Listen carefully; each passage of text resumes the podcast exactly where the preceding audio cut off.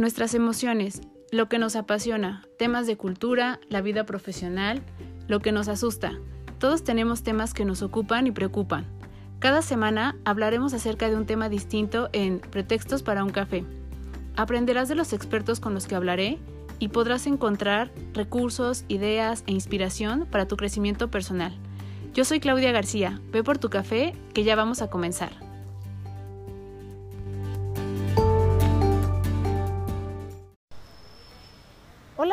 Todos, este es un episodio más de Pretextos para un café. Es el episodio número 20 ya. Este, qué rápido se pasó el tiempo. Y creo que esta ha sido la semana en la que más he grabado episodios, tal vez por el, tema que, surgió el día de ayer, eh, que de hecho lo subí ya un poco tarde, pero eh, pues tuve por ahí algunos comentarios de quienes tuvieron oportunidad de escucharlo en la noche o, hace un ratito en la mañana. Tuve una reunión con unas personas para un proyecto y nos hablaban acerca de, cómo hacer para, para que este tipo de cosas no sucedan en las organizaciones. Y eso llamó un poco la atención y entonces me decían que habían escuchado el podcast del día de ayer y que qué podíamos hacer ¿no? para que esta parte no se suscitara. Eh, luego tuve una reunión con otras personas y dentro de estas personas había un terapeuta le enseñamos justo el podcast y decíamos que era curioso que estuviéramos hablando acerca de, este tema. Y eh, nos dio por ahí algunos datos que me parecen muy interesantes, me parecen de mucho valor también, porque nos hizo ver la parte de la infidelidad desde la persona que la realiza, sí, sí en la pareja, pero sí como más de la persona que lleva a cabo esta acción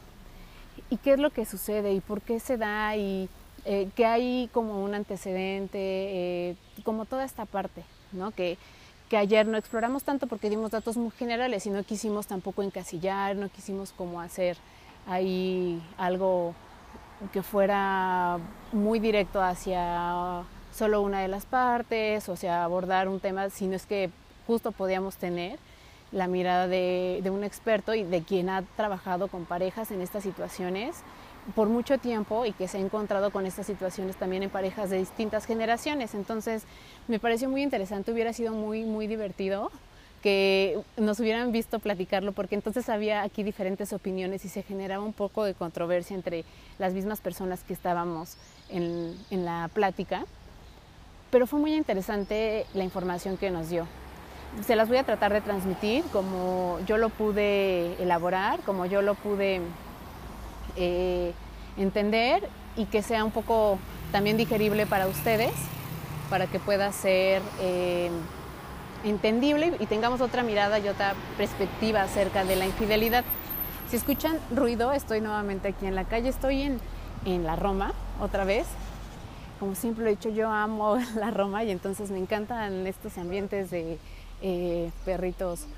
paseando y de las fuentes y de cafeterías y el olor a café y que los escenarios se prestan para muchas cosas eh, culturales y divertidas y hay mucho también como turismo de esta parte. Entonces me gusta, me gusta este ambiente y espero que justo todos estos proyectos den para que en algún momento podamos hacer ya no esta parte de visita, sino que pueda estar ya aquí de manera fija. Entonces, el tema es hacer una segunda parte del tema de infidelidad y de eh, qué hay detrás de esto, por qué se da, cómo sucede, em, qué está viviendo la persona que realiza esta infidelidad y cuál es el trasfondo de todo esto. Lo primero que preguntábamos era por qué es cada vez más común y por qué eh, hay incluso escenarios en los que pareciera que está permitido, no porque socialmente no esté reprobado, sino porque se vuelve una complicidad entre las personas que lo están eh, permitiendo y la persona que lo está viviendo. Preguntábamos también eso y entonces nos decía, pues son personas que comparten esta parte como de una herida, ¿no? De, de abandono de la infancia y que esto se ha visto en otros temas, de que nosotros tenemos justo heridas que son las que nos fueron formando y que tienen que ver mucho con la relación de nuestros papás, de las personas que eh, con las cuales nos, criamos y con las cuales nos formaron y nos desarrollaron de manera personal, de qué papel nos hicieron jugar también, eh, qué función tuvimos en, en, nuestras casas y cómo nosotros venimos en nuestras acciones un poco a representar esta parte justo de compensarlo, ¿no? Y donde más se ve reflejado es en la parte de la pareja. Entonces, este es un tema eh, creo importante, ¿no? Que, se vea reflejado en, el tema de, la pareja. ¿Por qué generalmente en el tema de la pareja? Porque las parejas terminan siendo un poco el reflejo de nosotros, ¿no? Yo antes tenía una frase que decidí que ya no la iba a ocupar más porque se me hacía un poco despectiva, pero me llamó la atención que, el, terapeuta también la ocupara y que también dijera que, que sí, que es verdad. Yo antes decía que a las personas les alcanzaba o no les alcanzaba para las personas o para las parejas que querían tener. Y él me decía, es verdad, eh, nosotros hay veces que por los elementos que tenemos, y esto quiere decir las características, los elementos psíquicos que, tenemos, pues nos alcanza o no nos alcanza para, para ciertas parejas y entonces terminamos agarrando algo que, es el reflejo de, nosotros. Y con reflejo de nosotros decimos, por ejemplo, en, si yo soy una persona que... Eh, es muy fácil que me pueda someter, busco a alguien que me someta. Entonces, que estas cosas pareciera que todos lo sabemos y que, y que no son de difícil comprensión, sí cuando ya eh, estás en una relación y en una dinámica, no te das cuenta. Y entonces hay una serie de quejas y, y demás, ¿no? Entonces, me llama mucho la atención que él también utilizara esto y que nos decía que, que hay que trabajar para que te pueda justo alcanzar para la pareja que tú en realidad quieres tener, porque constantemente la estás buscando, pero resulta que la parte de tus elementos psíquicos no dan para esto, entonces terminas siempre encontrando lo mismo, o más bien terminas buscando por fuera algo que sabes que no tienes dentro y que no, y que no estás dispuesto tampoco a, a romper,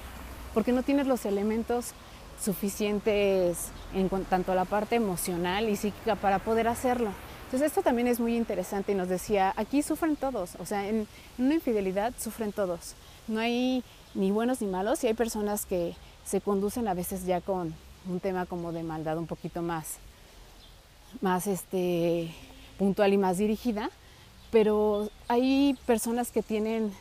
precisamente más bien heridas y que son personas que están tratando de compensar algo y se encuentran y se conectan y esta parte del inconsciente nos decía es, te juega bromas muy, muy, muy pesadas. Y eso creo que, que sí, está, sí es verdad. Hay veces que el inconsciente te, te pone en situaciones en las que tú dices, yo jamás, o yo hubiera jurado que jamás iba a hacer tal cosa, y terminas haciéndolo, ¿no? Y entonces aquí tu inconsciente te llevó hacia algo que tienes que trabajar. Algo que, que también nos decía es que no hay, eh, no hay un referente, no hay como como algo que te diga que esta persona es buena o mala y que o que te haga buena o mala persona por haber sido infiel. Nos decía que la mayoría de los pacientes que tiene en consulta son personas que son personas muy buenas y que son personas profesionalmente muy dedicadas, muy enfocadas, eh, que en la parte social también incluso son personas que son capaces de dar, de eh, sacrificar y demás, pero en esta parte tienen el pie que cojea y entonces es el tema que tienen que trabajar no, algo que a mí me llamó la atención y que creo que sí lo dijimos el día de ayer, es que sí hay un previo, ¿no? Sí hay un escenario que permite que esto suceda. Él nos decía, esto sucede porque hay una pareja que va de la mano hacia el fracaso o hacia el éxito. O sea, si hay cosas que se pudieron ver y si hay cosas que te, dejan asomarte a la ventana de lo que pudiera suceder si, si no se arreglan las situaciones que, que están ahí pendientes y que empiezan a generar dolencia o malestar en, una pareja. Yo creo que todo se basa, y eso también lo dijimos ayer, de manera muy central en la parte de la confianza y de la comunicación. Creo que la parte de la comunicación es un tema que, que si es algo que tiene que ver más allá de las palabras y más allá del, del cuánto tiempo platicas con una persona, tiene que ver más con el contenido, ¿no? E incluso interpretar esta parte del contenido de la otra persona. No, esta no es la labor de tu pareja tener que interpretarlo, pero hay veces que se les dificulta y hay veces que tampoco nos damos este permiso como para poder eh, querer leer entre líneas a la otra persona y entonces así poder atrevernos a decirle, hay algo aquí que no me quieres decir o que te cuesta trabajo decirme. También tiene que ver mucho la personalidad de la otra persona. Eh, por ejemplo, el, cómo toma cuando se les dicen cosas verdaderas, ¿no? Hay personas que ante la verdad la respuesta es una agresión o una parte violenta, no en, acción me refiero no como la parte física, sino más en la parte verbal y en la parte incluso de ser hiriente con, cosas muy eh, privadas, que también es algo que nos decían que se ve mucho en las consultas, que, esto genera todavía más heridas y entonces refuerza más todavía esta parte de la herida que ya trae de abandono el paciente y que entonces pues es mucho más fácil que se dé esta, esta infidelidad. Y que algo que, trata de hacer mucho él en, consulta es decirles, a ver, aquí ni, ni, hay un bueno, ni hay un malo, ni, ni hay eh, una puta o, un, eh, no sé, no sé qué palabra utilizar para un hombre este, que se mete a una relación. O sea, aquí todos están sufriendo desde su herida y desde su vivencia esta situación, porque ninguno se pone en esta situación con toda la intención de querer que, que las cosas finalicen como van a finalizar, ni de las circunstancias que se van a dar. Entonces, creo que esto es algo que también tenemos que pensar y ser un poco más conscientes de que tenemos que, independientemente de cómo sucedieron las cosas, tenemos que vivirlas cada uno desde lo que nos toca y hacer un trabajo con uno mismo. Creo que más allá de, de si eh, la otra persona, sí o no y demás, es saber los porqués, pero los porqués nuestros. ¿Por qué permití? ¿Por qué no me quise dar cuenta? ¿Por qué omití ciertas cosas? ¿Por qué me puse a disposición de esta persona? ¿Por qué acepté tales condiciones? ¿Por qué no lo hablé? Etcétera, ¿no? Como es todo este tipo de cosas. Y sé que es complicado porque atreverse a ver a tu pasado y atreverte a ver que hay una historia que te precede y que te, te condiciona un poco al actuar, pues no es fácil, porque también tiene que ver con tu familia, tiene que ver con la relación con tus papás, tiene que ver con incluso información que no te es dada y que nos decían que hay veces que nunca las dan eh, los papás, aunque te sientes con ellos a platicarla, que es información que, te, que a veces terminas enterándote por parte de tíos o como tipos secretos familiares que de repente dices, híjole, ¿no? Esto yo no lo creía, pero me hace un poco clic de, por qué de repente yo también tengo una actitud así no quiere decir que, si tu papá fue una persona que engañó a tu mamá, tú lo vas a hacer también. No, no, no va en ese sentido, va más, más en el papel que te toca a ti jugar justo por estos, estas acciones que se suscitan en familia. Entonces hay veces que los hijos varones terminan compensando las situaciones que no hacen los papás con las mamás y entonces ellos terminan jugando un rol de querer proteger a, las mamás y cuando tiene esta relación de pareja, si la pareja no es una persona que necesite y que te pida la protección, que al contrario, ¿no? Eh, funge más como este papel de eh, tirana, de decirte cómo hacer las cosas. Él llamaba de maestras, decía que él, si algo ha aprendido es que casi todos los pacientes que ha tenido hombres infieles decían, es que yo no tengo una esposa, yo tengo una maestra y me dice qué hacer y me corrige y me regaña y me indica qué es lo que sigue y me dice qué vamos a hacer el día siguiente y nunca me pregunta y nunca se pone a pensar en mí como una pareja y como un esposo y no reconoce esta otra parte que yo tengo como de hombre y que por eso decidió tener una relación conmigo. Entonces, si hace sentido, si, si tú jugaste este papel en la parte de tu familia, pues entonces buscarás por fuera a alguien que quieras rescatar, alguien que tenga esta parte de dejarse eh, ser ayudada y entonces te enganchas de este lado y nos decía que que si bien es difícil, o sea, sí es difícil porque te cuesta mantener y es cansado mantener estas dobles relaciones, eh, terminas tan enganchado y que puedes llegar tan a enamorarte que te puede generar un conflicto muy, muy fuerte el, el tener que tomar una decisión y que haces todo lo posible también de manera inconsciente para que entonces esto sea descubierto y entonces quienes tomen la decisión sean ellas. Entonces esto se me hace muy, muy extremo, se me hace muy loco, pero se me hace coherente, porque al final tampoco tu mente te da para que tú lo hagas de manera consciente y entonces dejas un poco como de ustedes decidan, ¿no? Yo no tengo esta capacidad para poder romper esta relación, tampoco tengo esta capacidad para poder decir que sí a esto, porque no sé si sí tampoco también quiero esto y entonces decido que suceda lo que ustedes decidan que va a suceder, ¿no? Y entonces todo esto se vuelve un revuelo porque justo al ser dos perfiles distintos, ¿no? Las, en este caso estamos hablando de, una infidelidad eh, eh, por parte de un hombre si estas dos mujeres tienen un perfil distinto, pues bueno, va a haber un choque ahí también en, cuanto a la parte personal muy fuerte entre ellas, porque lo que no es una, lo es la otra, y entonces la otra también de manera inconsciente va a reconocer en ella algo que no tiene, y sí, sí se va a dar cuenta que no lo tiene, y le va a costar mucho trabajo aceptar que eso fue lo que vio la otra persona en ella. Y la otra persona, eh, la amante por decirlo, o la tercera, si llega a ver esta parte también en, en la esposa, lo, lo, que va a hacer es decir, híjole, cuestionarse un poco como de, pero ¿por qué? ¿No? O sea, ¿por qué decide seguir en esta relación en la que más que la parte de amor o de cariño, pues existe esta parte más confrontativa y más de, de pareciera que los uniera a otro medio.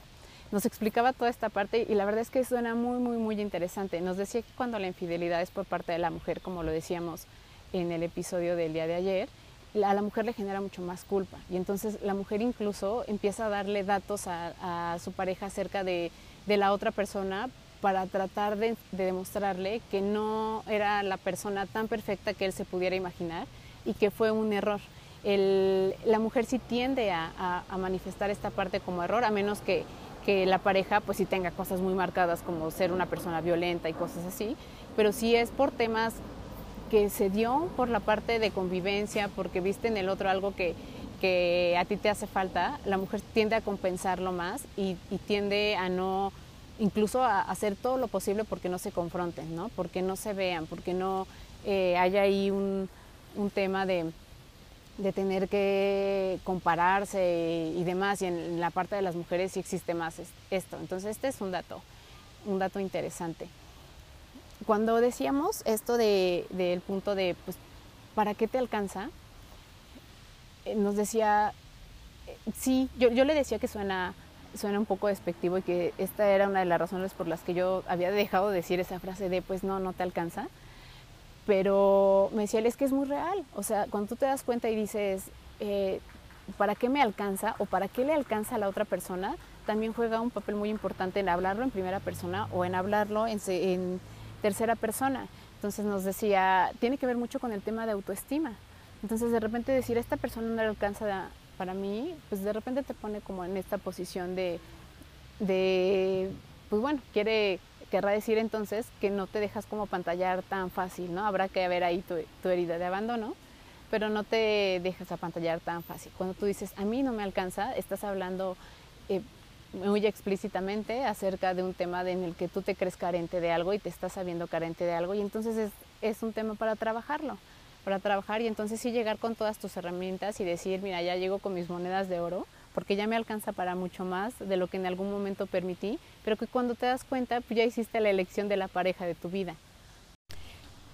Y pues ya, ya no hay esta parte más en los hombres eh, de poder romper ¿no? con esta relación. Nos decían, de verdad hay, hay, relaciones en las que tú puedes ver que toda la vida se va a repetir este patrón y toda la vida va a ser castigada esta mujer o este hombre que fue infiel, que en su mayoría son pacientes hombres de quienes nos hablaba, y así pueden vivir esta parte de relación toda su vida, ¿no? Eh, es, se vuelve una dinámica y entonces el tipo de vínculo que tienen pues es pudiera ser, sí, no quiere decir que no haya amor, que no haya cariño, pero sí hay otras cosas que distorsionan esta parte de lo que nosotros quisiéramos tener de manera, o que quisiéramos concebir como amor en la manera más de nuestras expectativas. Eh, ¿Y qué nos decía que también viene a ser esta parte del tercero o la tercera? Viene a poner, a abrir eso que no se ha, no se ha hablado. Nos decía, casi siempre el papel de, la persona que es la tercera, del amante, viene a ser el parteaguas para poder generar un cambio sí o sí, ¿no? Nos decía que es difícilmente un cambio en la relación para replantearse porque tendría que haber primero un trabajo personal y después un trabajo de pareja y, eh, es, es, un poco complicado, pero eh, sí de, de, qué se quiere y qué no se quiere y de qué, qué ha estado sucediendo que no se ha hablado o que, que se ha preferido omitir para, para, no trabajarlo, para no llegar a acuerdos que no están preparados a enfrentar. Y entonces cuando esta parte viene a, a demostrarles a los dos que la situación ya no está bien, ya, ya se toman medidas más a la fuerza que, que de ganas, ¿no? Entonces nos decía, la verdad es que viene a ser también un papel de, no de salvador, pero sí de, de, movilizador, que creo que esto es importante, viene a movilizar a la relación y generalmente también este tercero, nos decía, termina siendo más la persona que termina trabajando en ella misma, porque al tener estas, la visión de estas dos personas desde afuera, como que cae un poco en cuenta en en esta parte del rol que esta persona jugaba y de las cosas que también desde su herida estaba permitiéndose y que no quería y que entonces, pues bueno, ya eh, al hacerlo y vivirlo más sola, porque justo nos decía, esta tercera persona termina viviendo este duelo sola, ¿no? La pareja termina un poco medio ahí a, entre jalándose, ayudándose, este, dándose un poco en la torre, pero termina siendo todavía un trabajo en conjunto y esta otra persona termina viviéndolo solo, y, pero también tiene la parte positiva que es que eh, termina trabajándolo más que la pareja misma, porque la pareja tiende a tapar los hoyos, tiende a ya no querer eh, resolverlo y menos a resolverlo de manera eh, cada uno individual, que esta es la parte principal, ¿no? de, del poder hacer un, un trabajo acerca de ti, de ti, mismo y entonces empezar a ver cosas que habías eh, estado cubriendo con otras, habías tratado de compensar y habías hecho conductas repetitivas que no solo era esta parte de buscar quién enalteciera esta parte que ya no hace tu pareja o ya no hacía tu pareja y que no fuiste eh, capaz de decirlo. Nos decía que hay muchas, muchos puntos ahí que también son, son interesantes, que, que podrían ser tema para otro episodio, que eran cómo también el cuerpo habla muchísimo. Nos decía, o sea, el cuerpo da señales muy muy importantes acerca de, de, esto. Y él nos decía, tengo a las parejas a veces ahí y cuando están hablando acerca de ellos tienen una postura y cuando están hablando acerca de ellos como persona individual tienen otra postura y cuando hablan acerca de la otra persona, hombre o mujer que, que vino a intervenir y vino a ser la, la persona que rompió todo este... Eh, esta relación que se parecía normal y tranquila y que no sucedía nada, también tienen otra postura, ¿no? Y, él nos decía, esto me da muchísima información porque entonces veo qué tanto, qué tanto es sí el tema de esta persona, qué tanto sí es la infidelidad, qué tanto hay como hay un tema más de la relación que ya venía y, y qué tanto están dispuestos a, a decir, ¿no? Y a hablarlo, porque nos decía, hay veces que lo hablan y hablan tantas cosas, pero todo es lo mismo en círculos. Y esto no ayuda en nada. Entonces, a lo que él nos invitaba era que en este tipo de situaciones, pues las personas hicieran un trabajo individual, más que de pareja, hicieran primero un trabajo individual como personas para poder saber también qué es lo que quieren y si están dispuestos a hacer un trabajo en pareja, porque nos decía, si no, si decides tomar esta parte de hacer un trabajo en pareja y resulta que no es lo que querías porque no has hecho este trabajo eh, de ti de manera individual, no va a servir de nada, ¿no? Y es un trabajo que va a terminar frustrando más a, la otra persona porque no estás realmente, pues sí, trabajando sobre ello, no estás poniendo de tu parte y no estás siendo consciente de lo que estás yendo a hablar y trabajar para que esto se resuelva. Otra de las cosas que también nos mencionaba era eh, si en algún momento nosotros estamos en esta situación, ya sea como amigo o amiga de la persona que es infiel, de la persona a la que le fueron infiel o de la persona que es la tercera, tratar de no hacer juicios, ¿no? Nos decía, esto es muy, muy importante, que es tratar de no, no hacer juicios acerca de la situación, acerca de las tres personas que están involucradas y también invitarles a ellos a que no hagan este tipo de juicios y que no indiquen, nos decían que no señalen. Eh, esta parte es muy, muy importante porque él, él, hablaba acerca de que hay sesiones en las que hablan eh, toda la sesión acerca de la tercera persona. Y él decía, no señalen, o sea, esta persona no está ahorita aquí y más que decirme o cómo va, vas a trabajar esto con, con tu pareja o con tu situación, estás hablándolo solo por tener a alguien más con quien señalar esto. Entonces, esto tampoco es lo mejor, ¿no? No señales, cada quien tendrá el motivo por el cual eh, jugó un rol en este, en este triángulo y nos decía, no hay coincidencias, nada sucede eh, por la casualidad, nada sucede porque Dios quiso que las cosas sucedieran, porque Dios quiso que los encontraran, porque Dios quiso que en ese lugar se encontraran al amigo de la esposa o al compadre del, del esposo y entonces no sabían que podían ser descubiertos o porque encontraron un mensaje en el celular o porque nos decían nada, nada es eh, coincidencia, ¿no? No es como que por arte de magia y sin quererlo sucedió. Nos decía incluso pueden, hay parejas que lo pueden eh, guardar tan bien y cuidar tan bien que duran años con esto. Y hay personas que a las primeras, pues de repente son descubiertas porque también es esta parte del mecanismo inconsciente que hace y que quiere que, esto sea abierto, porque también ya no puede con esta situación, no con esta situación de, del triángulo como tal, sino con esta situación de la relación o de cómo se siente esta misma persona y que a veces, como decíamos, mm, tampoco es consciente la pareja. La verdad es que todo fue más en relación a, la persona que es infiel y cómo tiene que hacer un trabajo y cómo tiene que ver con, con no ser mala persona, como decíamos, con eh, tampoco un tema de, de, si esta parte de inseguridad de la que hablábamos, que son dos componentes los que hacen que suceda esto, que es eh, la herida de abandono y, la el autoestima, y tampoco es algo que, a lo mejor tú lo ves y dices, es que esta persona no me cuadra que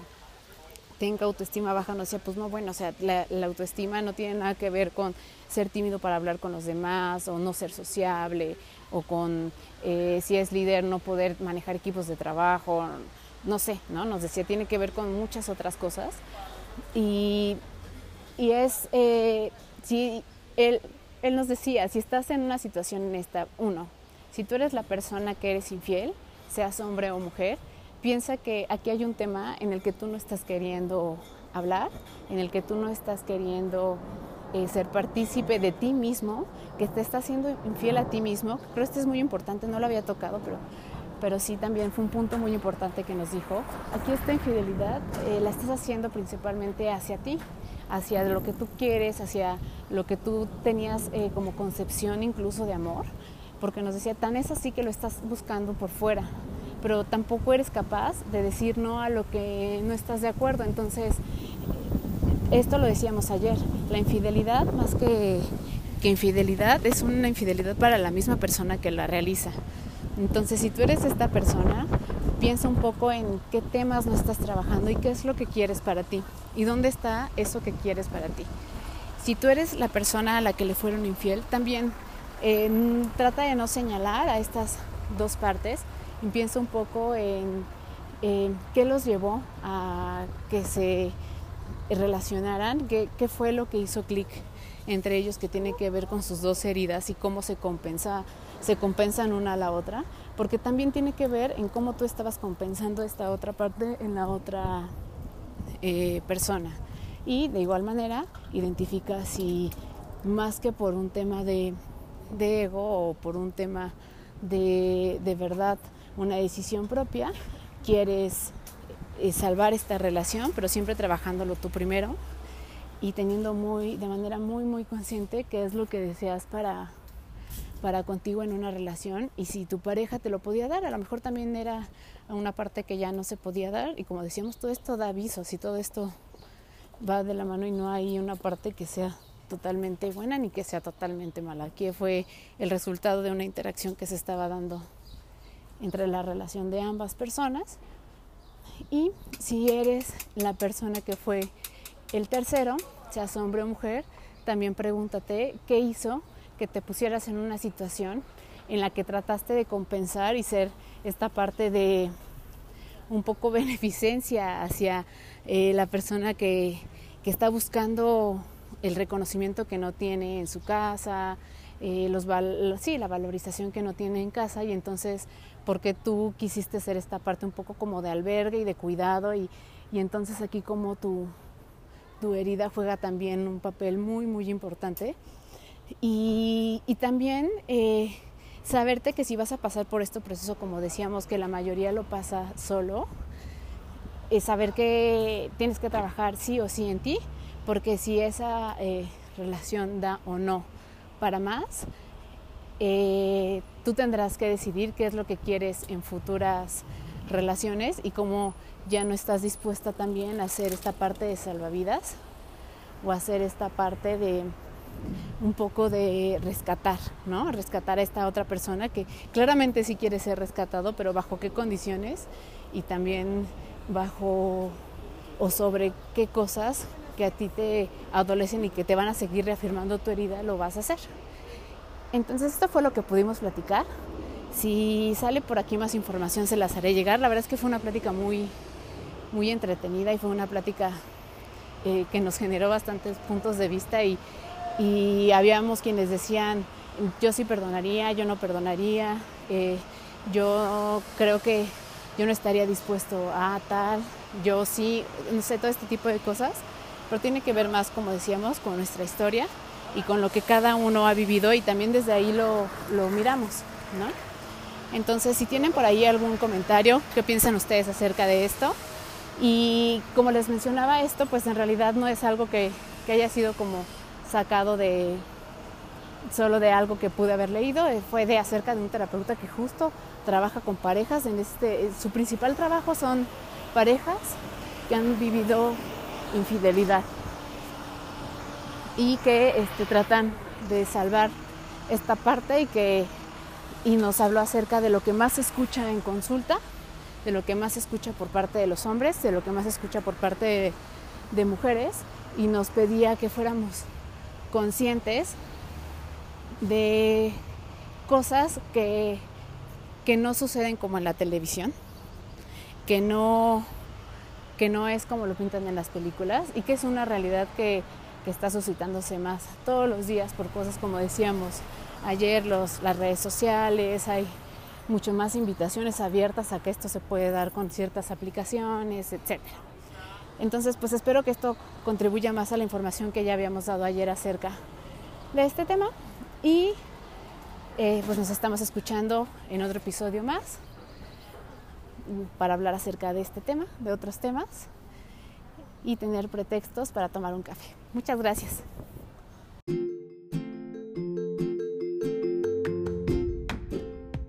Muchas gracias por estar aquí. Nos escuchamos en el próximo episodio con un pretexto más para hablar de otro tema.